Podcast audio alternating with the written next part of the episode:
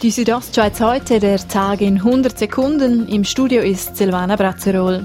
Der Wasserzins wird bis 2024 nicht gesenkt. Der Bündner Energiedirektor Mario Gavicelli zeigt sich mit dem Entscheid zufrieden. Als Gebirgskanton sind wir natürlich äh, sehr, sehr erfreut. Es ist ein wunderbarer Tag äh, für den Kanton Graubünden. Die beschlossene Übergangsregelung erlaubt es dem Bundesrat, eine Vorlage für das Wasserzinsmodell ab 2025 zu erarbeiten. Die UR darf keine kommerziellen Passagierflüge mehr durchführen. Das hat das Bundesamt für Zivilluftfahrt Basel entschieden.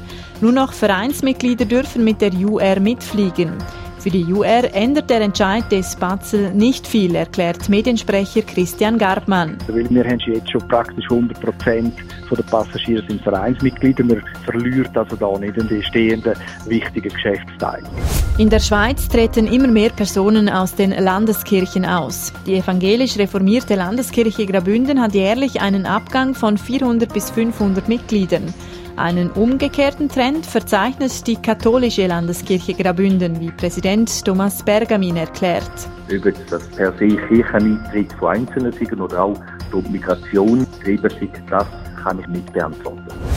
Die Hamilton Bonaduz verwendet bei Stellenprofilen nebst den Buchstaben M für männlich und W für weiblich auch D für divers. Weshalb die Hamilton ein drittes Geschlecht bei Jobinseraten einführt, erklärt Björn Gerhardt, Leiter Berufsbildung. Weil wir einfach niemanden diskriminieren und offen sein gegenüber allen Menschen.